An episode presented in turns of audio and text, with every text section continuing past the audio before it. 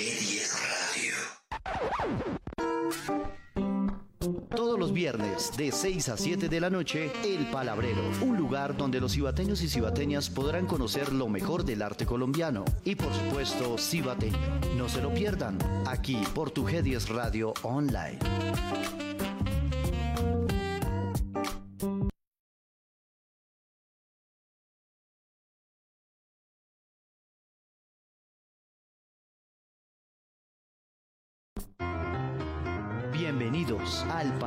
Un espacio cultural donde se reúne lo mejor de la música, la literatura, el cine y algo más. Nuestra cita es todos los viernes de 6 a 7 de la noche, aquí en tu G10 Radio Online. Conduce Jimmy Aldana.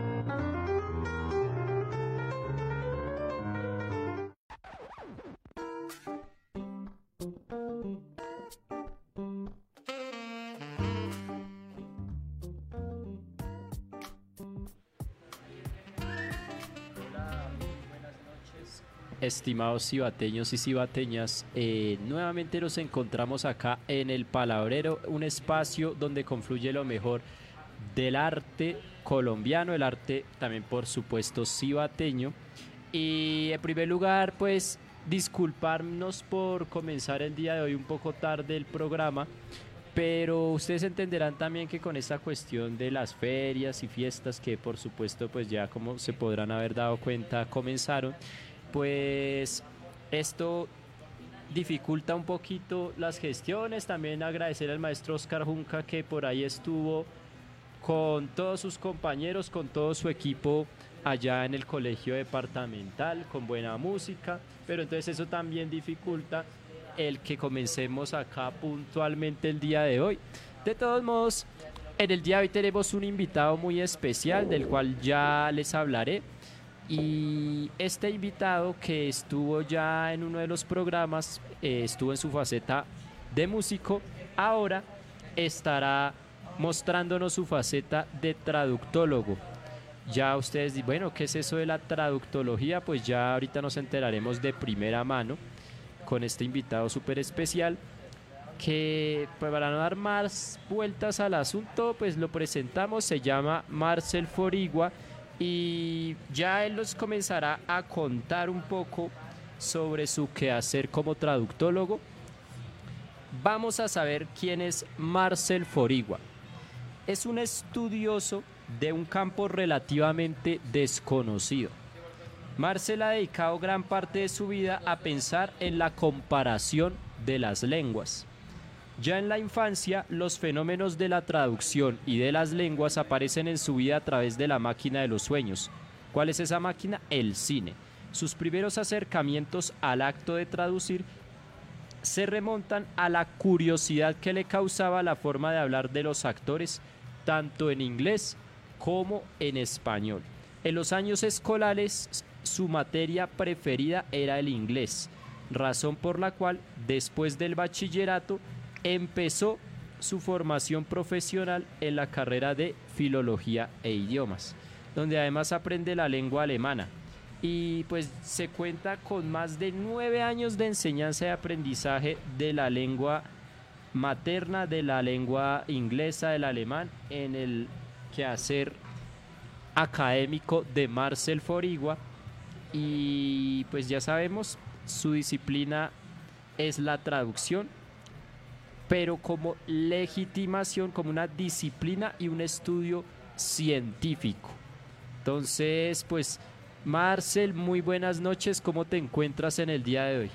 Muy buenas noches para todas las personas que están conectadas en este momento. Eh, muy contento, estoy muy contento de estar esta noche en Cibaté, muy contento de ver las ferias en Cibaté, de ver la gente contenta, feliz reuniéndose con los amigos, es algo que no lo veía el municipio de Cibaté hace dos años, entonces por eso empezamos hoy tan tarde, sin embargo, here we are, aquí estamos y bueno, eh, muchas gracias a El Palabrero, a Jimmy por esta introducción y bueno, aquí estamos para hablar de de, la estrategia de aprendizaje de lenguas extranjeras que es la traducción. Eh, ¿Podrías hacerme el favor del... Bueno, para comenzar de una vez con las preguntas que tenemos, porque acá de seguro varios tenemos esa inquietud, ¿no? ¿Qué es la traductología? ¿A qué se dedica el traductólogo?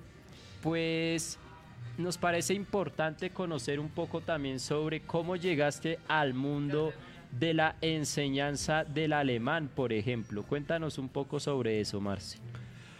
Eh, pues el alemán aparece en mi relato en el año 2013. En ese año empecé la carrera de, filología e idiomas. Eh, existen tres, tres opciones que son pues eh, uno puede estudiar inglés o puede estudiar francés o alemán. Uno se, uno se, uno se, se especializa en una de las tres lenguas, entonces la que yo escogí fue, fue la lengua alemana. Y bueno, esto ya fue hace, hace nueve años, en el año 2013. Así que, pues bueno, eso es, eso es de lo que les voy a hablar esta noche. Vamos a estar escuchando también unas canciones que ambientan las investigaciones que he hecho sobre, sobre la traducción, sobre, sobre el acto de traducir como disciplina.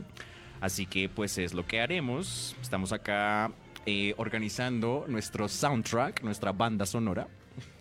Bueno, muy bien.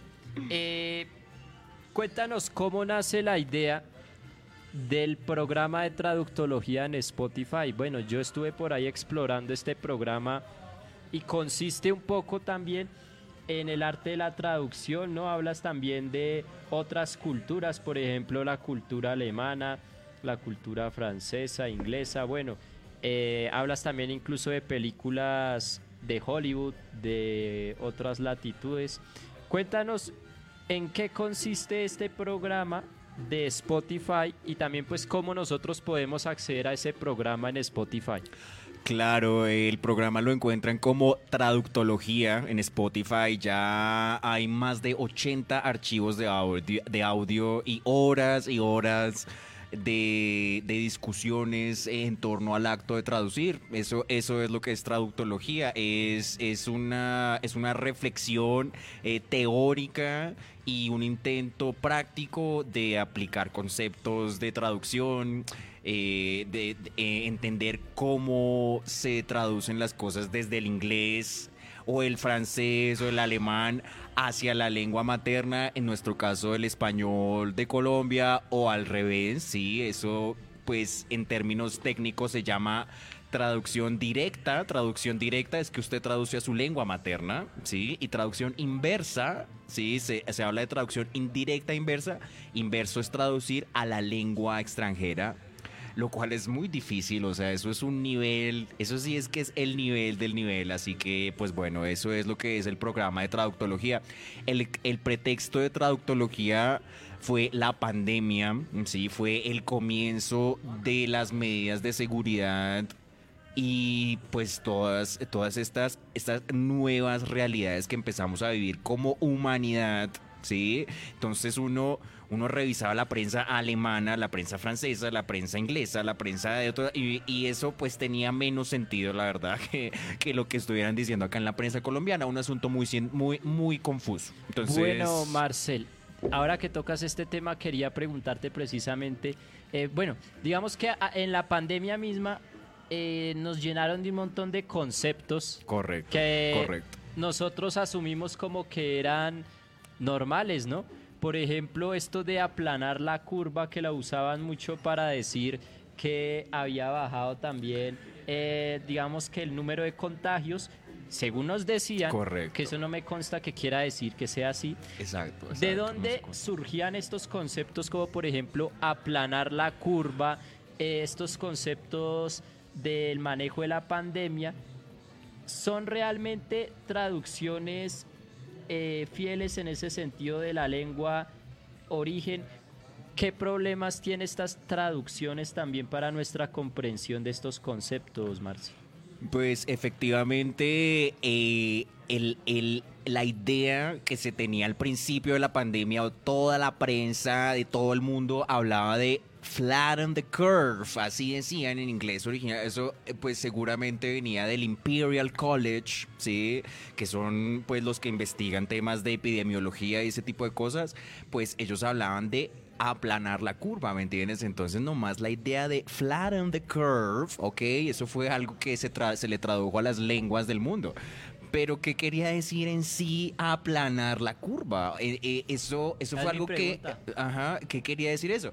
Eh, una, un concepto que empieza a aparecer en la prensa y la gente lo acepta como una nueva realidad, ¿sí? Es, un, un concepto que te crea una nueva realidad así que bueno, esa, es la, importancia de, traducir los fenómenos. Si no se hubiera traducido lo que pasó en China, no nos hubiéramos enterado. Primero eso, no sabemos chino. Yo propongo esa idea en el podcast, no sabemos chino, pues para saber a ciencia cierta qué fue lo que pasó allá en la ciudad de Wuhan, por ejemplo. Entonces, eh, el podcast empieza en un momento en el que hay como una, un, clima apocalíptico, sí, que el mundo se va a acabar. Entonces, por eso empecé a hacer el podcast. Quería empezar a hacer, a explorar mis inquietudes traductológicas y mis inquietudes sobre la traducción, pues en todo el contexto de la pandemia.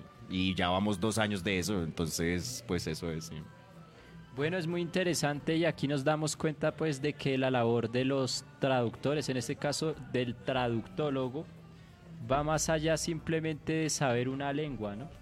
Porque efectivamente, pues, y actualmente con la globalización, pues no es tan raro que las personas sepan inglés o sepan francés, pero sí es un poco más raro encontrar, por lo menos en nuestro contexto todavía, personas que se digan que son traductólogos, es decir, que se dedican a conocer muy bien la lengua de origen, en este caso podríamos hablar, por ejemplo, del del inglés, pero que eso también implica conocer muy bien el español y que tiene unas utilidades prácticas, como bien lo dices además en el caso de la pandemia, en el caso de información, muchas veces que aparecen portales, en revistas. ¿De dónde sale? Y que nosotros no tenemos como acceso, eh, por lo general, a esa información tal cual como ellos la escriben. Cómo se concibe, claro. Entonces acá quería preguntarte, eh, pues ¿por qué consideras que la traductología es una ciencia, sí?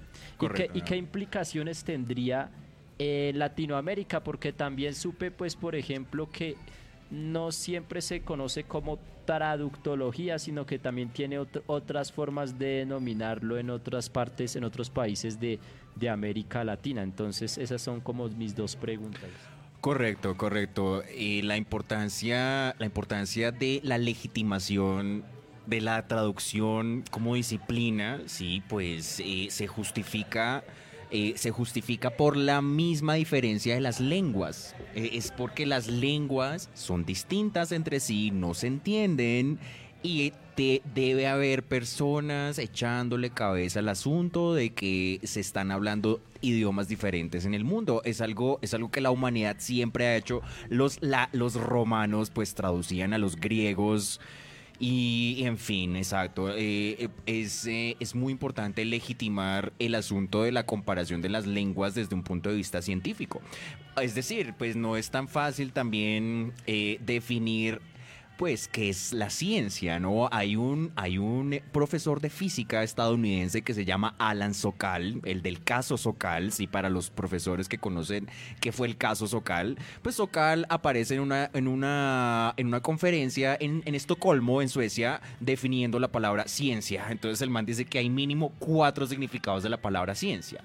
Bueno, uno de esos significados es, es que uno, es que ciencia es que uno está, uno es uno quiere encontrar información verdadera y certera sobre algún fenómeno. Eso es lo que dice Alan Sokal, y pues lo dice en inglés precisamente. Eso que acabo de citar es una traducción. Eso es una conferencia que está es en inglés, no ha sido traducida al, castellano, pero Alan Sokal dice eso, que la ciencia es que uno, uno tiene la intención de buscar información verdadera.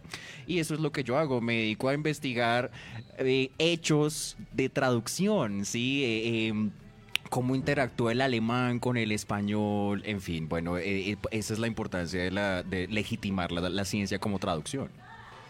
Yo encuentro un problema en este ejercicio de la traducción que continuamente pues me lo han comunicado los profesores, los mismos escritores, y es que muchas veces es visto como un ejercicio subalterno, es decir, eh, por ejemplo, hay algunos escritores que se dedican a traducir una novela que fue originalmente escrita en francés, ponle, no sé, En busca del tiempo perdido de Marcel Proust, yo qué sé.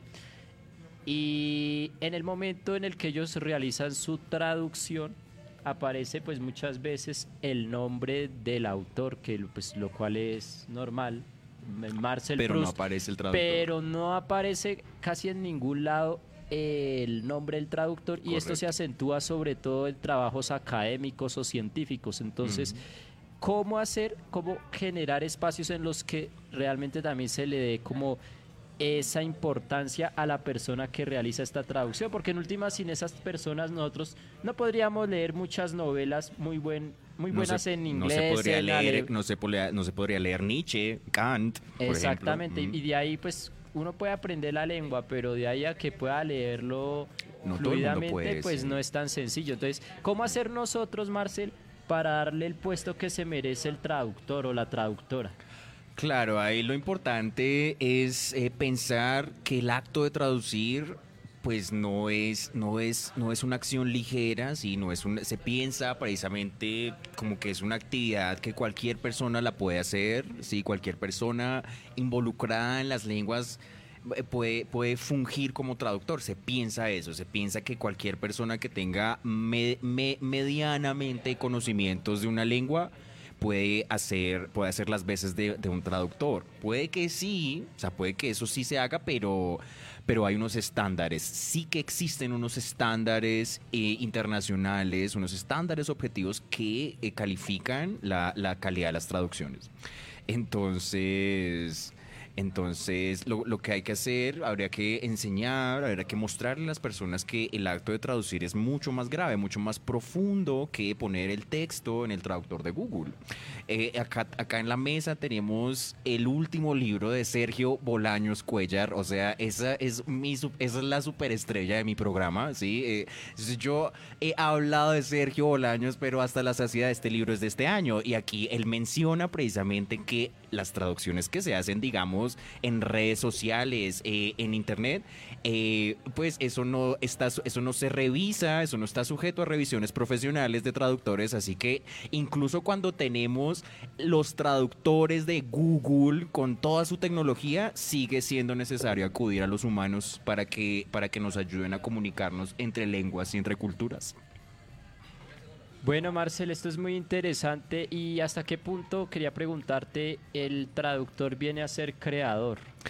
Wow, sí, hay un autor, hay un autor alemán que se llama Kuzmaul, sí, también lo cita Bolaños, pues Kuzmaul no está en español, Kuzmaul solo está en alemán y eso es un señor que se ha dedicado a investigar un montón de teoría de traducción precisamente nosotros por no saber alemán nos perdemos un montón de ideas muy interesantes sobre la teoría de traducción. Entonces, Kuzmaul, sí, él dedica todo un capítulo a la pregunta eh, por la creatividad en las traducciones. Efectivamente, eh, que tiene, efectivamente eh, se hace la pregunta, ¿qué tiene que ver la traducción con, con la creatividad? Entonces ahí, ahí van... Ahí está la, ahí está la, ahí está la discusión que propone Kuzmaul sobre la, sobre la creatividad. Bolaños dice que presentar el texto es crearlo, entonces, pues sí, es, eh, es, una, es una discusión que se han, que se han hecho los traductólogos eh, eh, sobre, la, sobre la creatividad, ¿no? Si, tienen, si debe haber un grado de creatividad de parte de los traductores. Bueno, esto también, pues yo lo planteo, es porque me parece que también un lugar común es creer, no sé, por ejemplo, ay, listo, yo sé inglés y sé hablar muy bien inglés, ya ergo soy un, puedo traducir cualquier cosa, puedo traducir a y resulta que no, porque también hay diferentes tipos de traducción, ¿no? No es lo mismo alguien pues que se dedique al, pues, o sea, tenga bastantes conocimientos en literatura y diga, eh, también conozco por ejemplo el francés, quizás puedo llegar a traducir una buena novela del francés, pero eso es una cosa y otra es decir, por ejemplo, voy a hacer el papel de traductor en un evento simultáneo, por ejemplo, en el que tú estás hablando en francés y, y yo voy a hacer la traducción al español? Creo que eso no es lo mismo para nada. Y No, aunque yo a- nada, no. entendiera muy bien el francés o el inglés, que lo entiendo mucho mejor, eh, eso no quiere decir que yo pueda llegar a ser un buen traductor. O Sí, pues así de entrada, no. Correcto, correcto. Eh, hay una profesora que se llama Amparo Hurtado, es otra de las estrellas de mi programa, ¿sí? Entonces, la profesora Hurtado, ella, ella plantea eh, el concepto de modalidades de traducción. Entonces, efectivamente, hay una modalidad de traducción que es la, que es la traducción escrita, que es traducción solo de textos. Entonces, eso, a, eso, a eso es a lo que le decimos traducción. Traducir texto, un texto lo pasas a otro texto. Tienes texto escrito, vas a producir otro texto. Versus, versus lo que se llama interpretación, ¿sí? que es interpretación simultánea. Entonces, pues claro, o sea, la- las estrategias, los procedimientos que utiliza un traductor de texto escrito, eso es muy diferente a, ta- a lo que hace un, intérprete simultáneo. Eso no es para nada lo mismo. Eh, hay, un, hay un asunto en la Universidad Nacional de Colombia, pues que es mi alma mater. ¿ya? Eh, allá se hace un examen de traducción que certifica las dos habilidades. O sea, los candidatos se certifican con el mismo examen, traducción escrita e interpretación simultánea, lo cual a mí me parece que es equivocado. Debería haber un solo examen para lo que son traductores escritos y otro examen aparte para los que son intérpretes. Pues son, son dos habilidades diferentes. sí. Bueno, por acá vamos a irnos con el primer tema. Eh, las Valquirias de Wagner. Sí, muy bien. Vamos a escuchar las Valquirias de Wagner. Cu- Pero cuéntanos antes, Marcel, eh, ¿por qué elegiste esta canción? ¿no? Acá Claro. complacemos a los invitados siempre con dos o tres temas de su gusto, pero que también tengan relación con lo que estamos hablando. Entonces, Claro. ¿por qué las Valquirias de Wagner? Eh, el primer episodio de Traductología se llamó 12 años con Hitler. Entonces ahí eh, hablamos de una biografía, un texto que eh, lo escribió una, una de las personas importantes del Tercer Reich, ¿ya? que fue Otto Dietrich. ¿ya? Entonces precisamente la música de Wagner ambienta un poco también todo el tema del nacionalsocialismo por pues toda la, toda la mitología germana. En fin, entonces vamos, vamos a escuchar las Valquirias de, de Richard Wagner.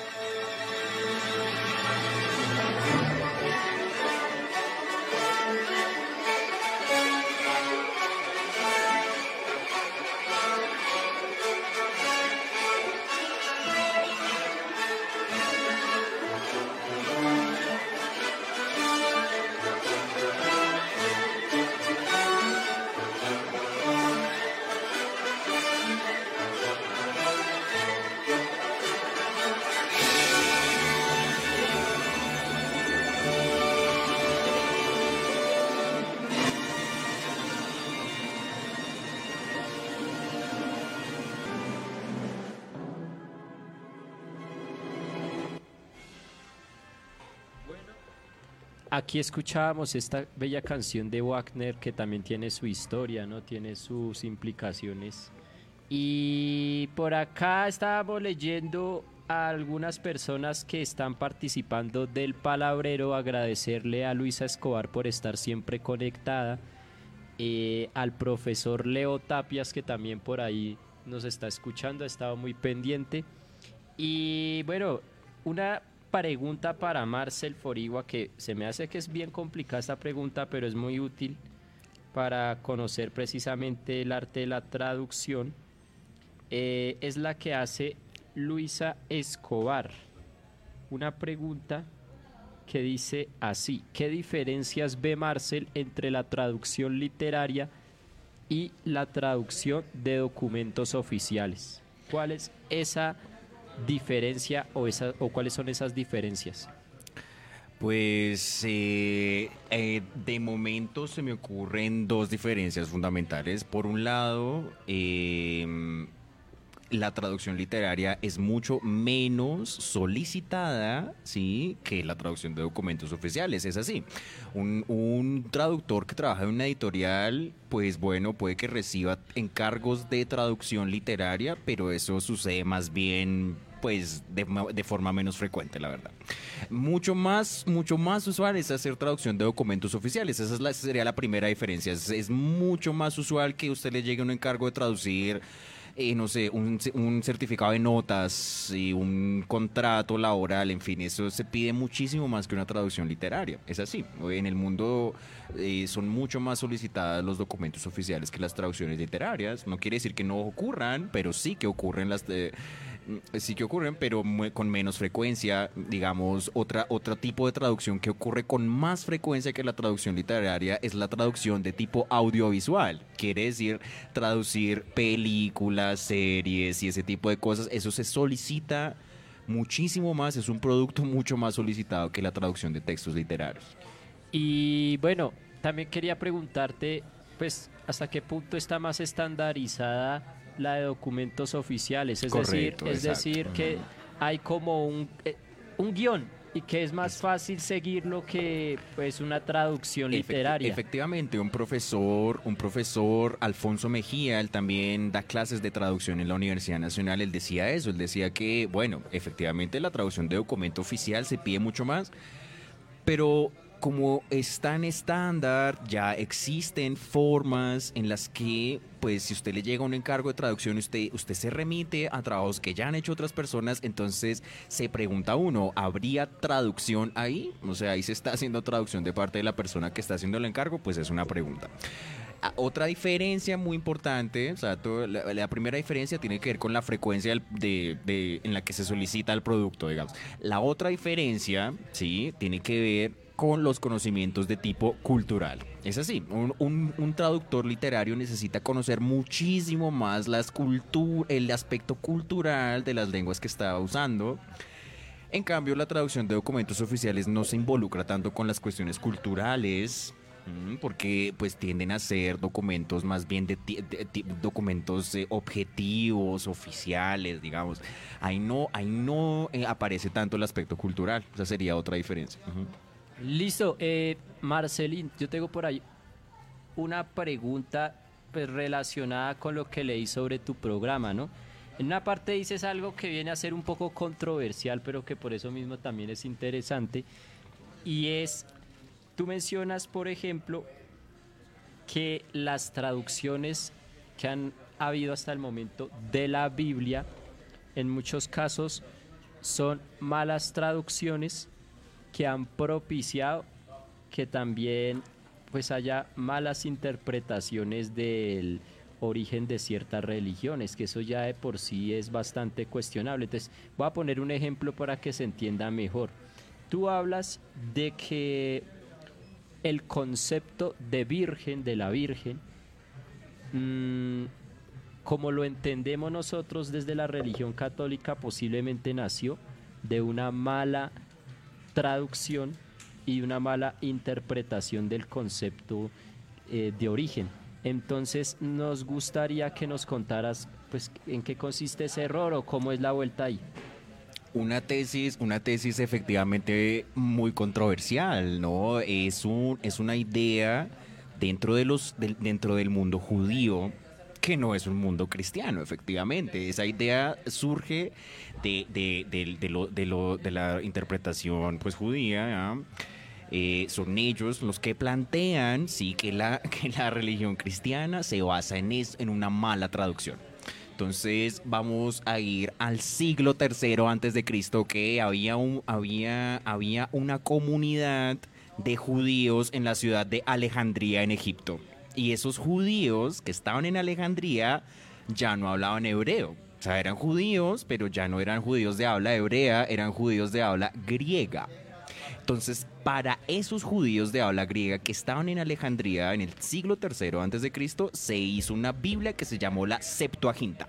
La Septuaginta, sí, es una Biblia que eso- a eso tiene cualquier cantidad de mitos.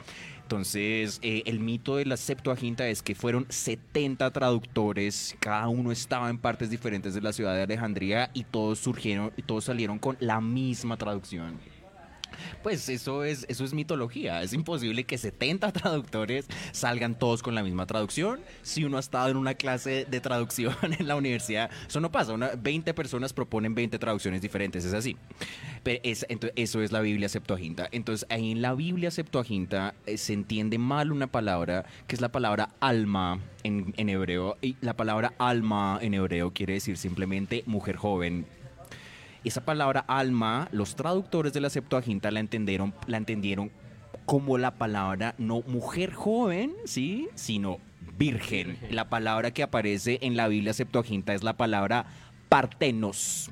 Por eso, por eso hablamos de el Partenón de Atenas, ¿sí? Eso significa Atene, Atenas, la virgen, ¿sí? Es la virginidad, eh, la impenetrabilidad de la ciudad, ¿sí? Eso era lo que era, era la, la- la palabra partenos para los griegos, la traducen por eso. Siglos después se va a leer esa versión y se va a pensar que va a surgir, va- que, va su- que va a salir una mujer embarazada con el Hijo de Dios. Pero entonces lo- los, judíos plantean que, eso en realidad es un error de traducción. ¿De dónde sacamos, de dónde sacamos esa tesis? La sacamos de una película. Vamos a, vamos a escuchar pronto el, segu- el siguiente tema, supongo, para ambientar eh, todo lo que estamos contando, que es la canción de Oasis, la canción de Fucking in the Bushes, que hace parte de la banda sonora de una película que hizo Guy Ritchie que se llama Snatch, Cerdos y Diamantes. Pa- para los cinéfilos, ahí, apare- ahí pueden ver esa escena de, la- de los traductores de la Septuaginta. Bueno, Marcel, por acá siguen sumándose las personas que están viendo este programa con sus saludos. Eh, el profesor Elkin Kulma. Saludos, dice. Un saludo cordial al profe Elkin que nos está viendo Saludos de vuelta. a estas horas de la noche acá en el Palabrero. Y pues sí, eso que nos cuentas hace un momento sobre ese concepto, supongo que ha sucedido con muchos otros más, no solo de la Biblia, sino incluso eh, obras literarias, ¿no? Que pues tampoco quiere decir que estén mal interpretadas, porque me parece que decir que está mal interpretado también es... ¿Cuál es el estándar exacto? a- sí. ¿cuál es- Ujú. exacto, arriesgarse uno y a partir de un estándar que uno mismo por ahí ni conoce bien tampoco. Pero sí, de alguna manera sí se habla de confusiones, al fin y al cabo, por eso también está el mito de la torre de Babel, ¿no? Correcto, correcto. ¿Podrías hablarnos por qué es tan importante este mito de la torre de Babel y cómo justifica tu labor como traductólogo? Eh, pues hoy en día una rama de la traductología, sí, es eso, eso se llama, se llama eh, Bible, Bible Translating, que es literalmente pues la traducción bíblica, se llama así. Eh, entonces eso es todo un campo de cómo se hacen las traducciones del texto bíblico a todas las lenguas del mundo. O sea, eso es una cosa súper interesante que uno se puede quedar leyendo sobre eso pues desde, desde un punto de vista pues secular, desde un punto de vista no religioso. Sí, es muy interesante eh, eh, analizar las traducciones de la Biblia. En el podcast yo dediqué tres episodios a eso. Entonces, Claro, claro. Ahí hablamos, por ejemplo, de un autor que se llama Eugene Naida, sí, un estadounidense que hacía parte del Instituto Lingüístico de Verano. Entonces él viene acá a Latinoamérica, estudia las lenguas aborígenes y el man produce versiones de la Biblia en esas lenguas para evangelizar más rápido a, las poblaciones.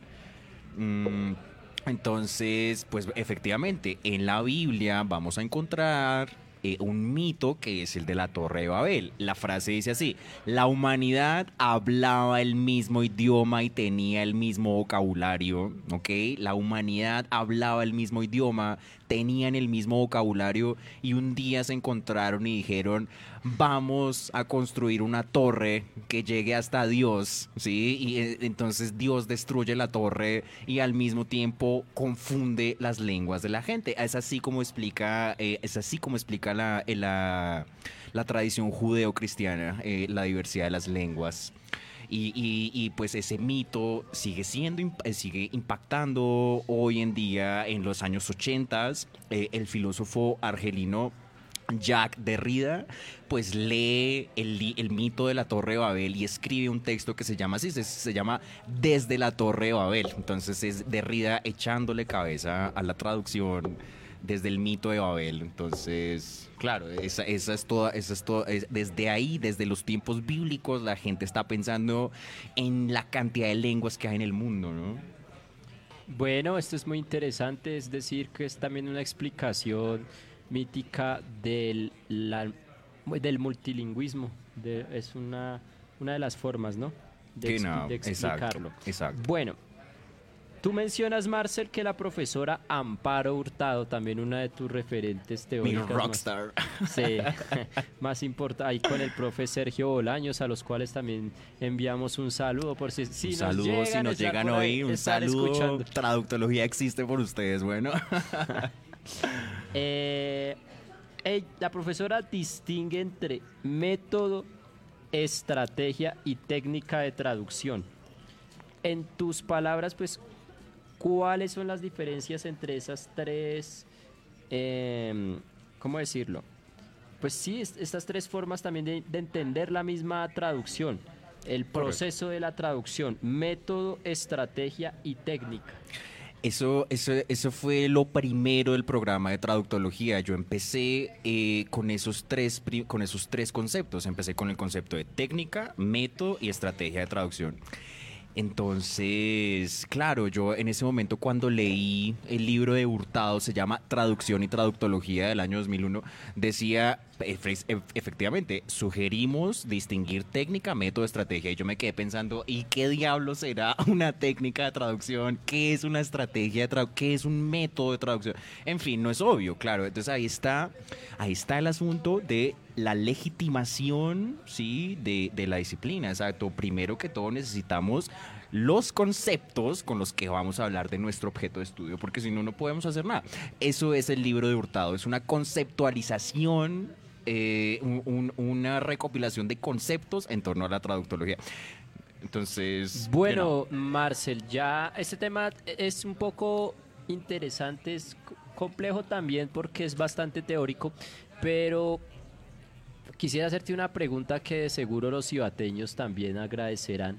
Y claro. es, si alguien está interesado, por ejemplo, en adquirir la lengua inglesa, o quiere aprender alemán, o quiere aprender francés, desde tu experiencia también como docente de lenguas, ¿tú qué le recomiendas a esas personas? ¿Cómo comenzar? Porque uno a veces también se siente abrumado. Yo sé que Correcto. a ustedes les ha pasado que cuando están aprendiendo una nueva lengua no saben por dónde arrancar con tanta información, con tantas palabras, con tantos conceptos, no saben si ponerse a escuchar, qué es lo que nos dicen, no, hay que escuchar películas y que hay que de desarrollar el oído y no sé qué, pero uno cómo sí. hace, cómo hace realmente Correcto. para comenzar en ese proceso y sobre todo sintiendo esa motivación.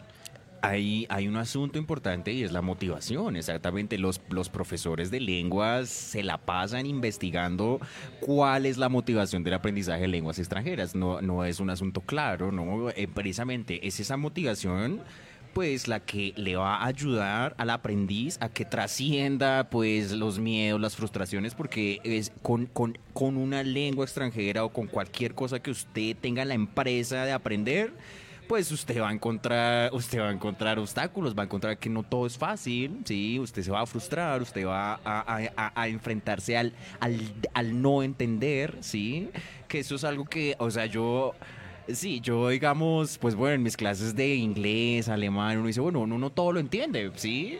Eh, pero incluso lo que uno no entiende le parece a uno fascinante. Y yo, tan chévere, ¿qué dirá ahí? Sí, yo me pongo a, escuchar a Angela Merkel. O sea, pónganse a escuchar a Angela Merkel en alemán original a ver qué entienden. Eso no es fácil, no es fácil escuchar un político alemán y entender pero uno puede hacer esos ejercicios, claro. O sea, usted se escucha un poquito, un, poquito un video hoy, mañana otro, mañana otro, así de a poquito. Eso también es una cuestión de proceso. No es como que usted se vio hoy un día Angela Merkel y ya mañana usted habla alemán. No, para nada. O sea, y no solamente ver el video, ¿no?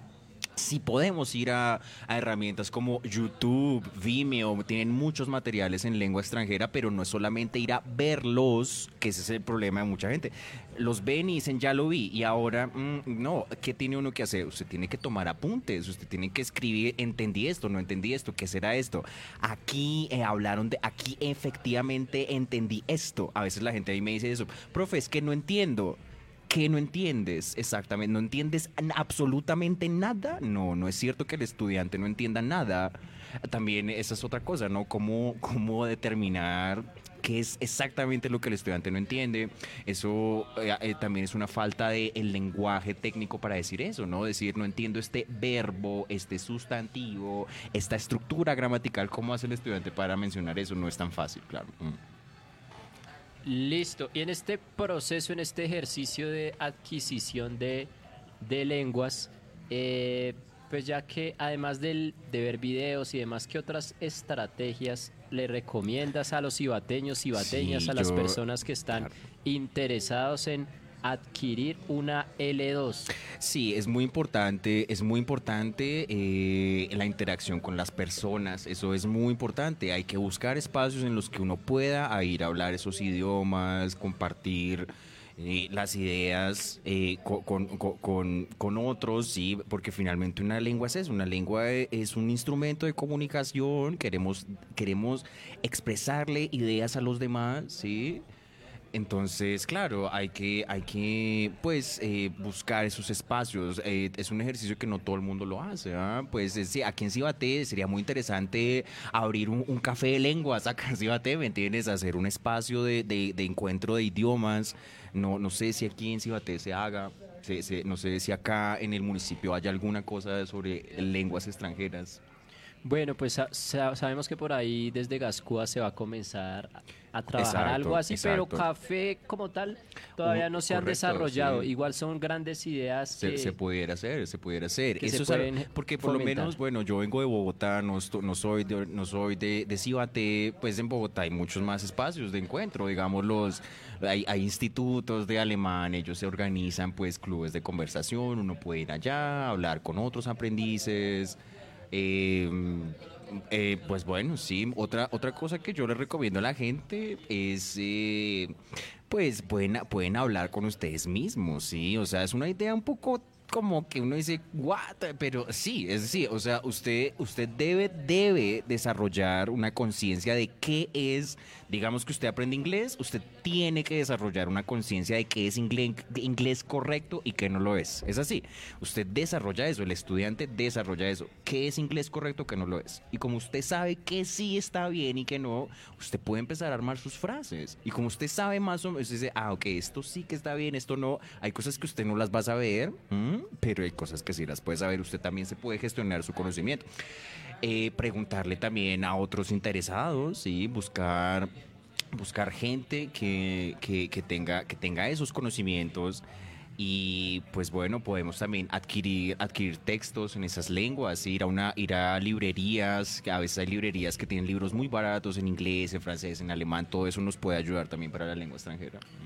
Bueno, acá escuchamos entonces los consejos, las recomendaciones que nos da Marcel Forigua, pues para aprender lenguas que en lo particular, eh, además de que ser útil, ¿no? Porque es que siempre es eso, eh, también es otro lugar común creer que uno aprende lenguas simplemente en función, valga esta redundancia, de su funcionalidad, de que de plata, de que no sé qué, pero yo pienso Correcto, correcto. que una verdadera forma de aprender y a- una lengua y hacerlo con gusto es precisamente como quien está aprendiendo un deporte o quien, o sea, también hay otras formas de abordar ese aprendizaje de las lenguas. Eh, en lo particular, pues me gustaría contar mi historia Claro. eh, que en inglés yo mm, nunca me consideré tan bueno, pero por lo mismo de que no me había dado el tiempo de aprenderlo y después me puse por ahí como a leer textos literarios, poesía, cuentos, que obviamente no es a veces lo mismo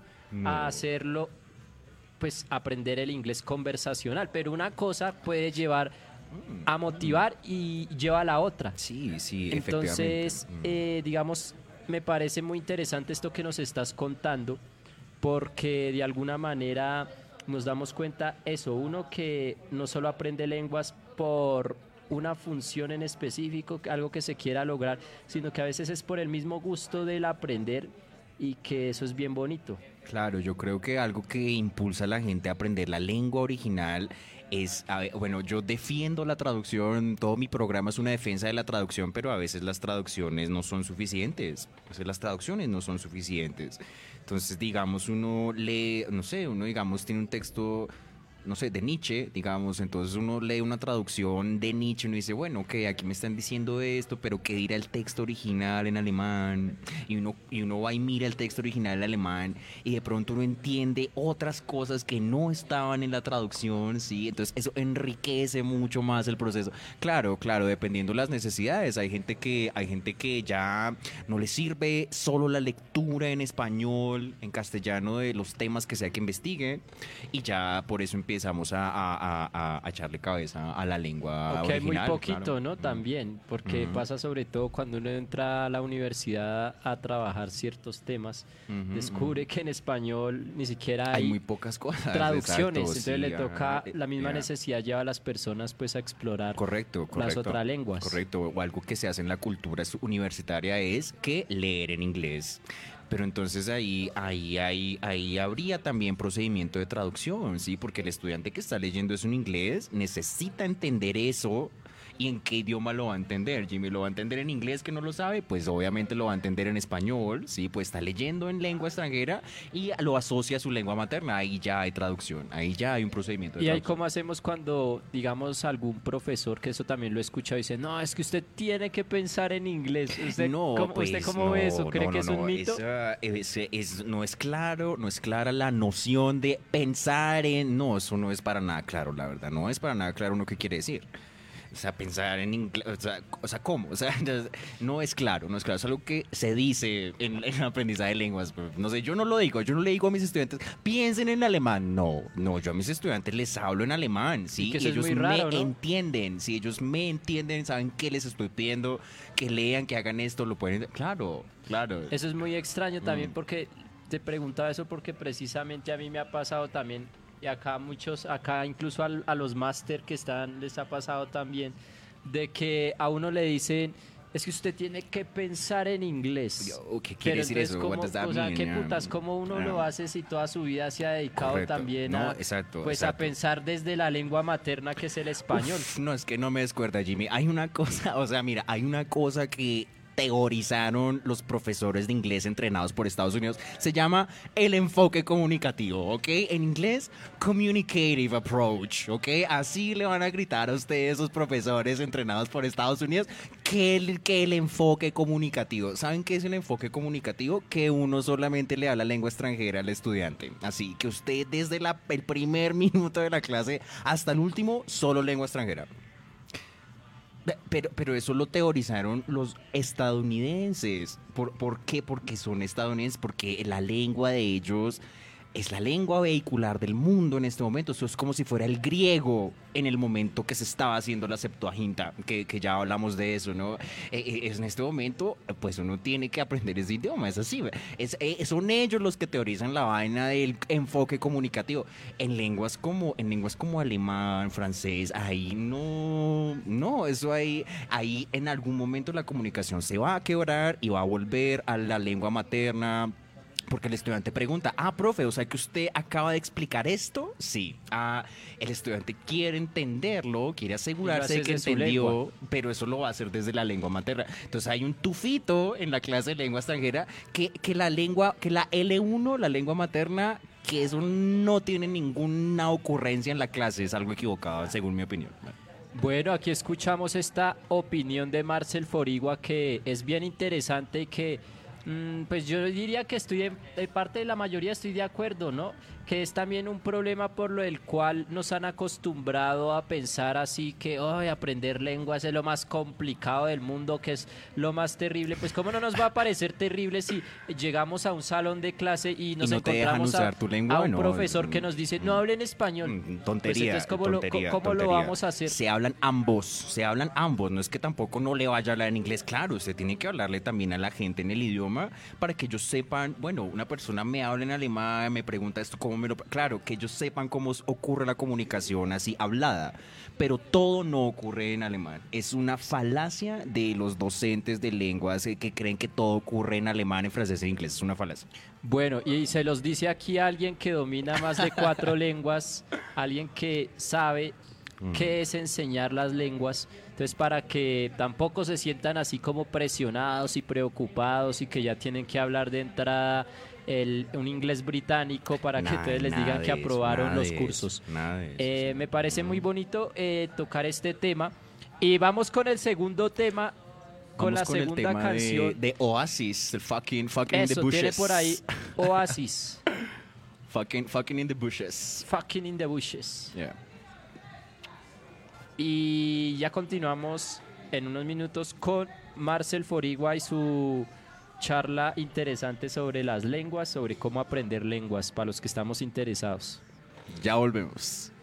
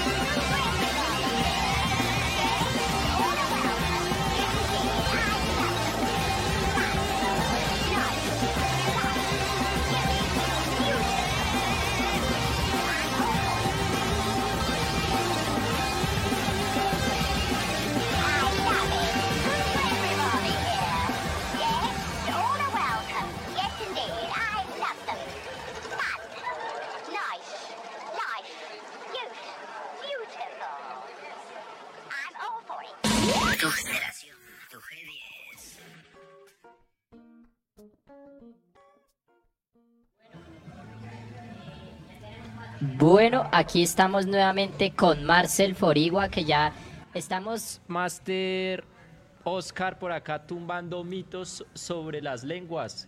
Nos decía que uno, por ejemplo, no pensarnos que para aprender inglés debemos siempre pensar en inglés cuando nosotros primero estamos Estamos con- en Colombia. en Colombia, o sea, seamos realistas Sí. también. Eh, me parece interesante ese punto de vista. Ahora, Marcel Forigua quiere compartir con nosotros una breve muestra de su trabajo como traductólogo. Va a leernos algo, entonces, pues cuéntanos, cuéntanos en qué consiste este trabajo y por qué lo hiciste y bueno, te escuchamos. Eh, bueno, antes de hacer la lectura, me gustaría explicar la diferencia entre un traductor y un traductólogo. Un traductor, diríamos, es una persona que trabaja en editoriales, eh, recibe encargos para que se hagan libros con sus, sus, trabajos. Eso sería un traductor, es una persona que hace una cosa muy práctica que es efectivamente el, pa- el paso de la lengua de una lengua a la otra. Por otro lado, un traductólogo es solamente, es solamente una persona que se dedica a investigar temas de traducción. Hay, hay universidades en España que forman a las personas solo en traductología, ¿sí? Se forman solo investigadores en temas de traducción. Es algo que me encantaría a mí hacerlo algún día en mi vida. Entonces, este, esto, que, esto que les voy a presentar es más bien un trabajo de traductor, efectivamente. Esto es ya eh, yo aplicando conceptos para mirar un texto en alemán, mirar cómo lo podemos pasar al, al español. O sea, ya lo práctico de la, tra- de la práctico, traductología efectivamente, como tal. efectivamente, efectivamente. Lo más práctico de, de- de la, de la teoría de traducción. Entonces, bueno, esto que vamos a leer es una parte de lo que será, esperamos, mi monografía, mi trabajo monográfico. eh, esperamos presentarlo este año y quiero que sea un trabajo de cinco. Eso es lo que quiero que sea esta No, y monografía. que esperamos que lo traigas por acá ya en formato libro para que lo compartas con los cibateños y las cibateñas, ¿no? Por supuesto, por supuesto, para que la gente se involucre con todos estos temas de traducción muy interesante. ¿vale? Bueno, te escuchamos entonces, Marcel. Entonces, lo que yo plan- lo, que planeamos hacer es una traducción del artículo Janus en alemán, ¿ya? Janus en español, Jano es un dios romano. ¿Por qué elegí este, este, este artículo? Lo elegimos porque resulta que es un artículo de la Wikipedia, ¿sí? La Wikipedia también resulta muy controversial para el ámbito, para el ámbito universitario. ¿eh? Hay profesores que te dicen, ay, eso la Wikipedia no es nada. Así, ¿están seguros? Sí, en fin. Bueno, este, este, este, este artículo no tiene una versión en español. O sea, uno mira y no hay versiones de esto en español. Entonces, por eso me parece tan interesante proponer una traducción de esto, porque no existe en español. Estoy creando el texto en español para que las personas lo puedan, para que las personas lo puedan apreciar. Ve, acá Entonces, nos está bueno. haciendo un favor entonces el maestro Marcel de una vez para haciéndonos el, la- el trabajo, mejor dicho, de la y que no siempre lo hace bien eh, el traductor Google, ¿no? Porque muchas veces nos ha pasado, a mí me ha pasado que me ha tocado, eh, por ejemplo, traducir un texto de Wikipedia del alemán de a- una biografía, sobre todo a mí que me gusta leer tanto biografías de algún personaje y voy, No miro la entiende. traducción que hizo automática Google y esa vaina no la entiendo, está mal hecha. Exacto, eso se llama la traducción automática. Si hay gente que investiga sobre traducción auto- automática, les parece lo mejor, lo más chévere. A mí no me parece la traducción automática, eh, pues no sé. Sí, claro, el, el traductor de Google lo han mejorado mucho en los últimos años, pero no. Empezábamos diciendo que en el libro de Bolaños, que es de este año, sí, eh, a él aquí dice que eso, en las traducciones que se hacen en la red, pues eso no está sujeto a, a revisiones ni mucho menos. Bueno, Entonces ahora sí. vamos ahora sí con el texto. Entonces, Jano. Jano es el dios romano de los comienzos y de los finales. ¿Eso cómo suena en alemán? Janus, lateinisch Janus, war der römische Gott des Anfangs und des Endes. Pertenece a las deidades romanas más antiguas y a la mitología romana original. Es un dios puramente romano y no tiene correspondencia en la mitología griega. Mm, un dios puramente romano. Su culto era ampliamente conocido en Roma, sin embargo, podía encontrarse en algunas colonias romanas como Dalmacia en el mar Adriático. Representación. Las representaciones más tempranas de Jano en las monedas que acuñó Servio Tulio lo muestran con una doble cara, mirando para adelante y para atrás. Por eso también recibe los nombres Geminus, el doble, Bifrons, el bifronte, bíceps, bicéfalo. En las monedas de Adriano aparece con cuatro cabezas, por lo cual también se le dice cuadriforme o cuadrifronte. No obstante, la representación más usual de la deidad se hizo eventualmente siguiendo ciertas imágenes griegas. ¿no? Es un dios puramente romano, pero las representaciones se basan en los griegos. En representaciones griegas de Hermes, de Apolo, de las hermas dobles, sí, eran unas estructuras que tenían dos cabezas, esas se llamaban las hermas, eran justamente bicéfalas. Y que muchos de estos mitos, eh, bueno, que son considerados romanos, en realidad son interpretaciones de los mitos de la mitología griega, ¿no? Que también influenció eh, en sus historias, pero también en la misma arquitectura, además, solo que cambian un poco, cambian los nombres de los dioses, pero si uno se fija también las características de los poderes y demás que tienen, pues es una asimilación más que otra correcto, cosa. Correcto, la, la cultura pues romana, latina, pues está basada sobre la griega, claro. Me parece interesante que se mencione que Jano sí es puramente de la, de la, de la herencia romana, no, no griega, ¿no?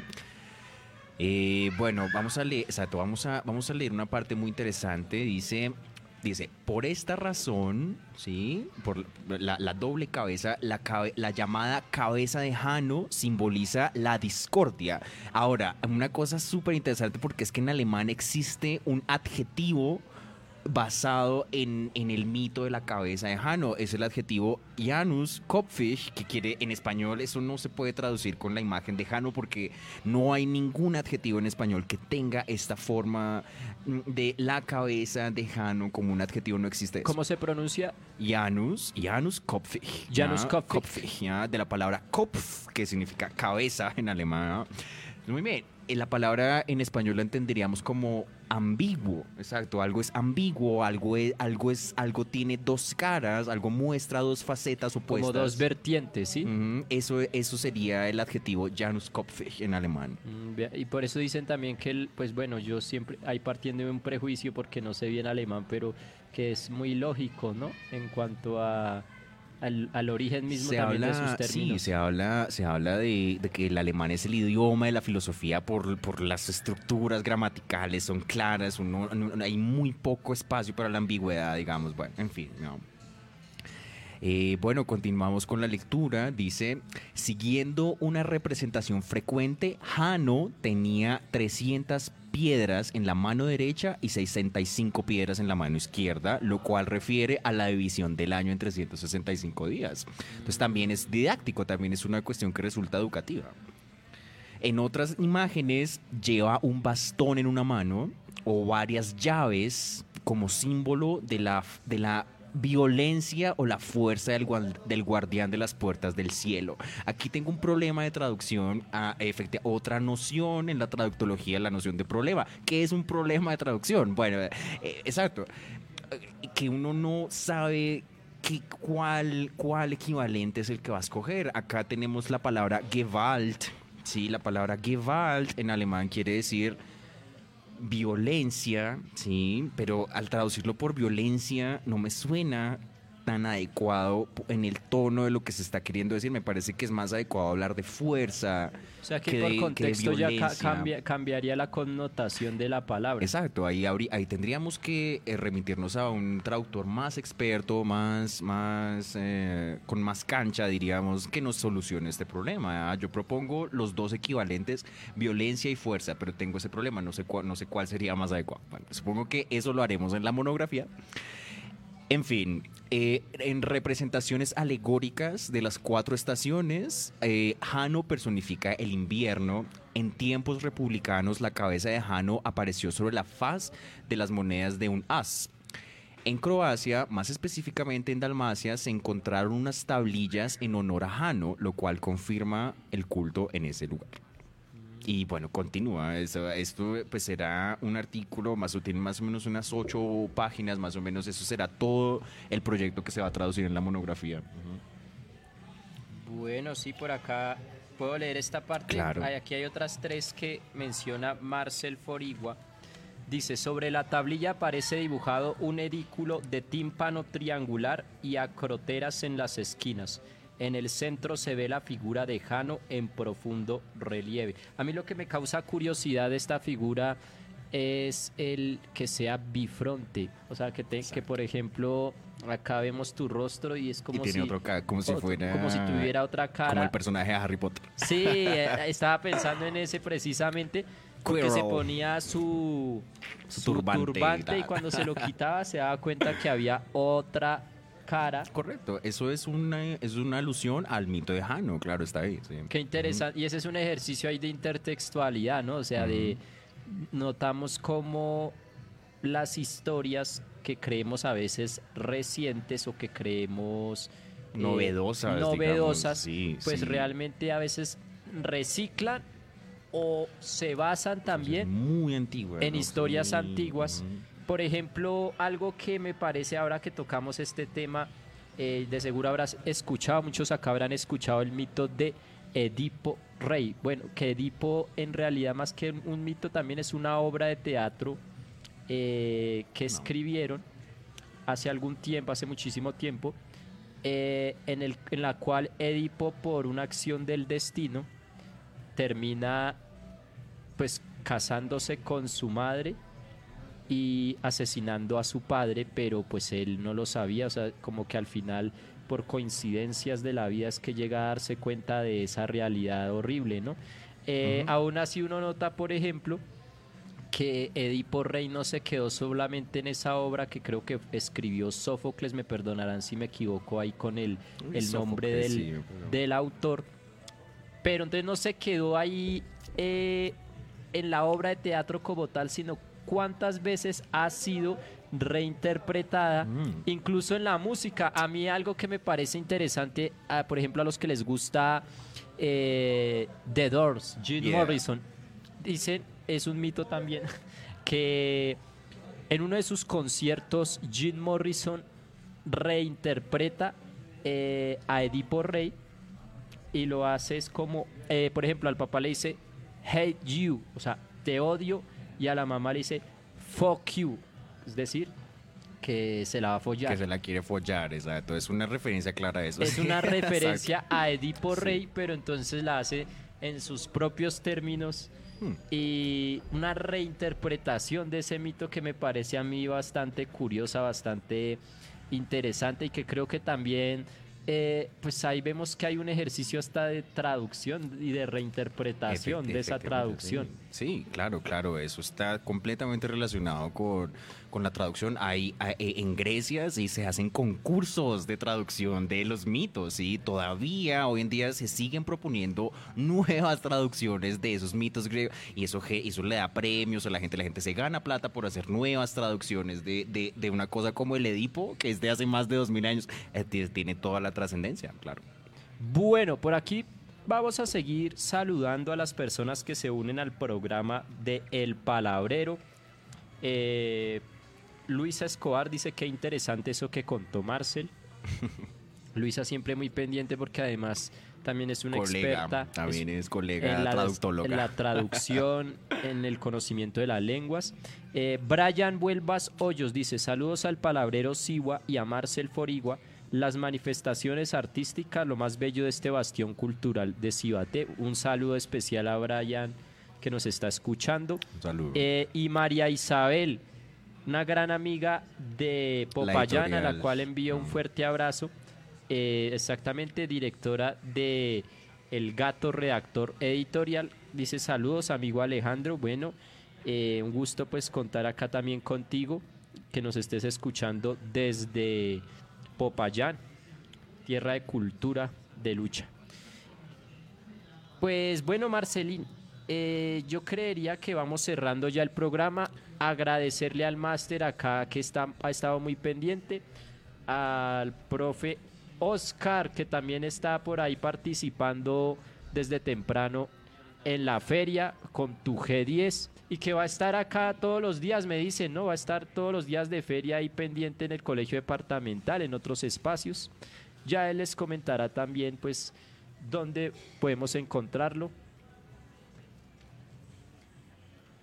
Haider, el compañero Haider, agradecerle muchísimo por su labor acá en el máster, que está aprendiendo un montón.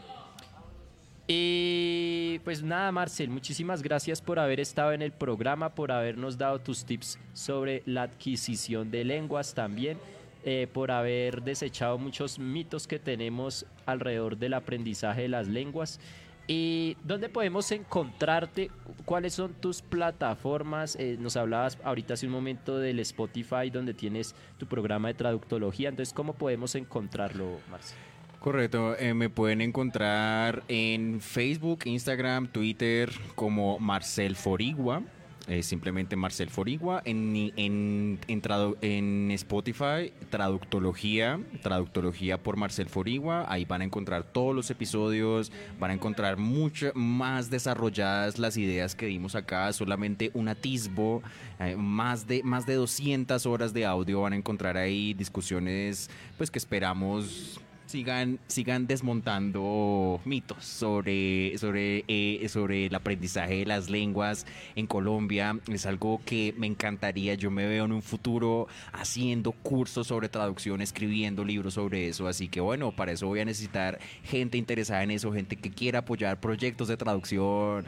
En fin, si alguien está interesado en aprender de todos estos temas, también me pueden, me pueden contactar podemos hacer unos encuentros para discutir eh, traducciones de libros, en fin, todo ese tipo de cosas. Bueno, y además que sabemos que por ahí pro- probablemente te vas a unir también a al trabajo que se viene realizando en Pablo Neruda con Gascúa, ¿no? Por ahí van a haber espacios también de correcto, aprendizaje de lenguas. Correcto, correcto. Podríamos, poder, se pueden llevar uno- unos talleres de aprendizaje de alemán, de traducción a, a la gente del municipio de Cibaté, claro.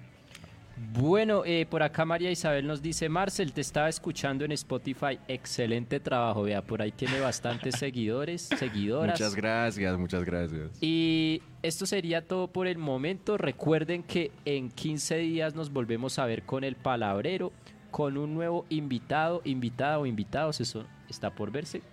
Y nada, pues disfruten la feria, pasen por allá por tu G10 Radio, que también encontrarán, ustedes saben, lo mejor de la música. DJ Flam también, que por aquí está. Un saludo. Y y nada, nos estaremos viendo entonces dentro de 15 días con El Palabrero. Espero que pasen una excelente noche y nos estamos hablando. Buenas noches para todos.